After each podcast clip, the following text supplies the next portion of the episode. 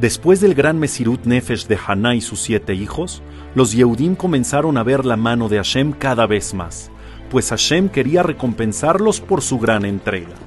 Un día, sin que nadie lo esperara, comenzaron a entrar a las casas de los Yehudim venados, carneros, gallinas, y de este modo fácilmente podían cocinarlos para poder alimentarse sin tener que exponerse ante los Yevanim.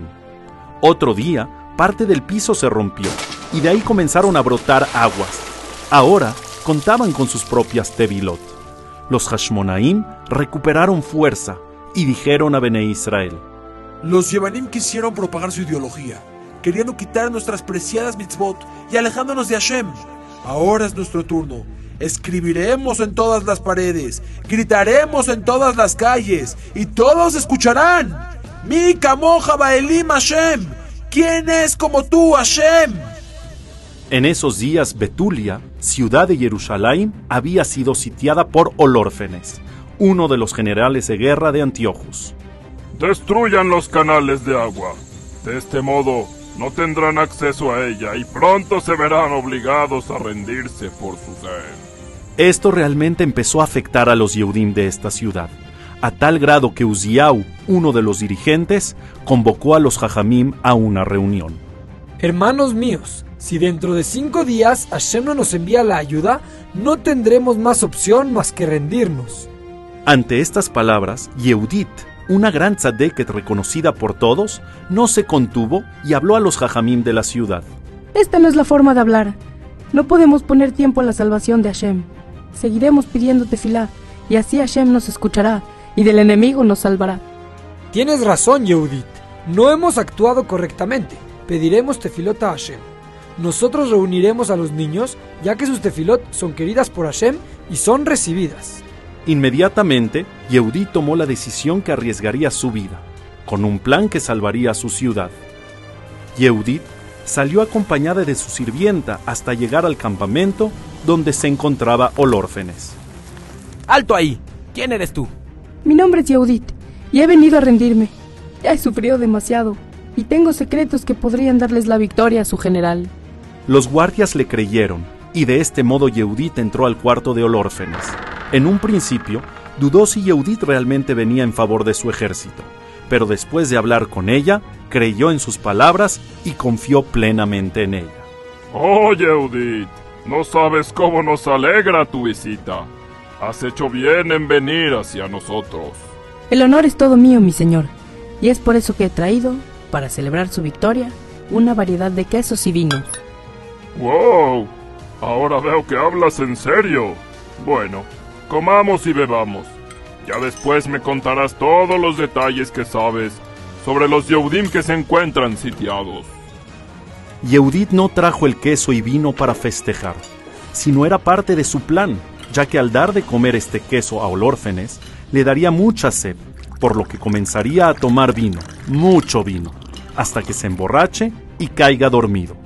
Y así fue. Una vez que Olórfenes yacía dormido, Yehudit sacó la espada de este malvado general y su cabeza cortó. Yehudit escapó fácilmente del campamento, pues Olórfenes había ordenado que podría salir y entrar sin que nadie interfiriera con ella. Yehudit hizo que todos vieran la cabeza de Olórfenes. Así, los Yehudim se fortalecerían y los Yevanim temerían. Y así fue, que cuando los Yevanim vieron la cabeza de Olórfenes, el miedo comenzó a apoderarse de todos ellos. Su general había caído. Esta había sido una gran victoria para los Yehudim, pues ahora la ciudad era libre. En la cara de Antiochus se reflejaba su furia más que nunca. Escuchen, ministros y generales de guerra. Les ordeno que pongan fin a estos Yehudim. Quiero que borren cualquier recuerdo de ellos. Quien todavía se considera Yehudí debe ser aniquilado. Y Polipus, tú serás quien los guíe. Esta vez, Antiochus no dejaría que nada lo frenara. En ese momento, muchos Yehudim fueron asesinados por mano de Polipus y sus hombres. Los Hashmonaim pudieron escapar hacia Modín, pero aunque estaban fuera de peligro, estaban muy adoloridos por todos los Yehudim que habían fallecido. Y entre lágrimas, Matitiau le dijo a Yehudá, Yehudá, hijo mío, ve, Ve a cualquier lugar donde hayan Yehudim, en las cuevas, en las montañas, donde sea, y diles, Mila Hashem Elai, ¿quién está con Hashem? Que venga conmigo. En poco tiempo, Modiín comenzó a llenarse de muchos Yehudim que servían a Hashem, listos para entregar sus vidas por él. Se acercaron a Matitiau esperando indicaciones. Hermanos míos, los he reunido ya que necesitamos crecer nuestras tefilot hacia Hashem para que nos guíe en la batalla. Con estas tefilot, Él estará con nosotros y tendremos éxito. Hashem ilahem lanu, Hashem guerreará por nosotros. Estas palabras conmovieron los corazones de todos. Vamos a guerrear contra los Yevanim. Hashem nos va a ayudar. Terminaremos con cada uno y uno de ellos. Los Mitiavnim, esos Yehudim que se habían convertido a Yevanim, fueron rápido con Polipus a avisar lo que los Yehudim estaban tramando. Los Yehudim se han encontrado con Matitiao y sus cinco hijos. Planean guerrear contra nosotros. Han reunido valor y pelearán con todas sus fuerzas. Por favor, ¿de dónde tienen ellos fuerzas para pelear? Años de hambruna los han perseguido. Decretos han caído sobre ellos. Son débiles. No tienen oportunidad contra nosotros. Polipus y los ministros salieron hacia Aramodit para ver con sus propios ojos qué tan cierto era lo que habían escuchado. Vieron a Matitiao y sus hijos quienes comenzaban a tomar armamento, al igual que otros cuantos Yehudim.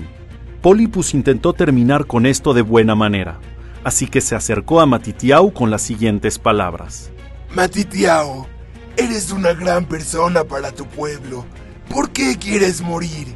Será un gran peso para todos ellos. Mejor, acerca este cerdo al Misbeach que está ahí y listo.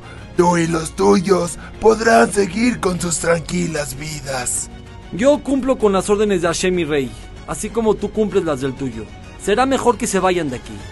Los Yevanim se asustaron al escuchar esa respuesta. Se quedaron sin palabras, hasta que uno de los Mitiavnim saltó. ¿Por qué se quedan callados frente a este anciano? Yo mismo acercaré a este cerdo al Misbeach. Pero en ese preciso momento, Matitiau al ver el Hilul Hashem que este Mitiaven iba a provocar, corrió hacia él con coraje, sacó su daga y cortó su cabeza frente a todos los Yevanim que ahí se encontraban. Y así dio comienzo a la guerra. Matitiau hizo sonar el shofar y comenzó a pelear.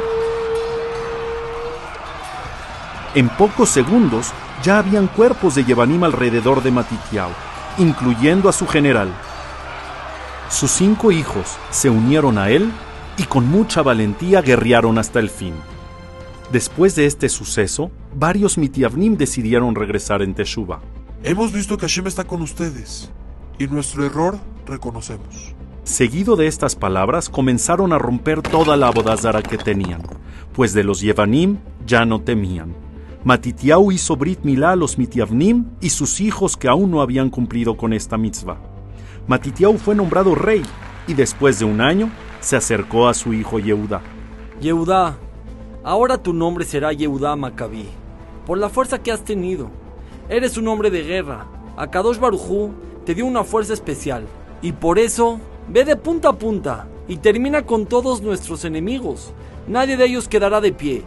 En ese momento, Matitiau pidió que le trajeran una vasija de aceite y lo vertió sobre Yehudá. Así lo nombró rey y general de guerra. Después de esto, Matitiau habló con sus hijos y les dio palabras de aliento para que continúen sin él, ya que Matitiau había llegado al final de sus días. Todos los Yehudim lloraron por su muerte, pero como él pidió, siguieron adelante con la guerra.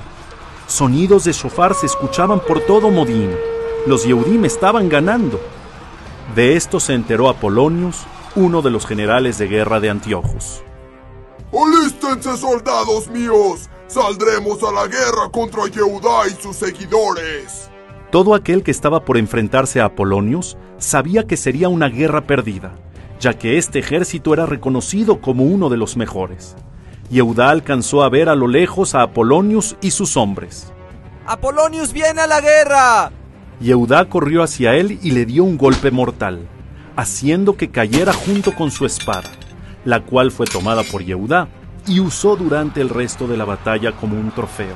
Y Yevaní tras Yevaní fueron cayendo a sus pies y a los de sus hermanos. Algunos de los que quedaban empezaron a escapar pero fueron alcanzados.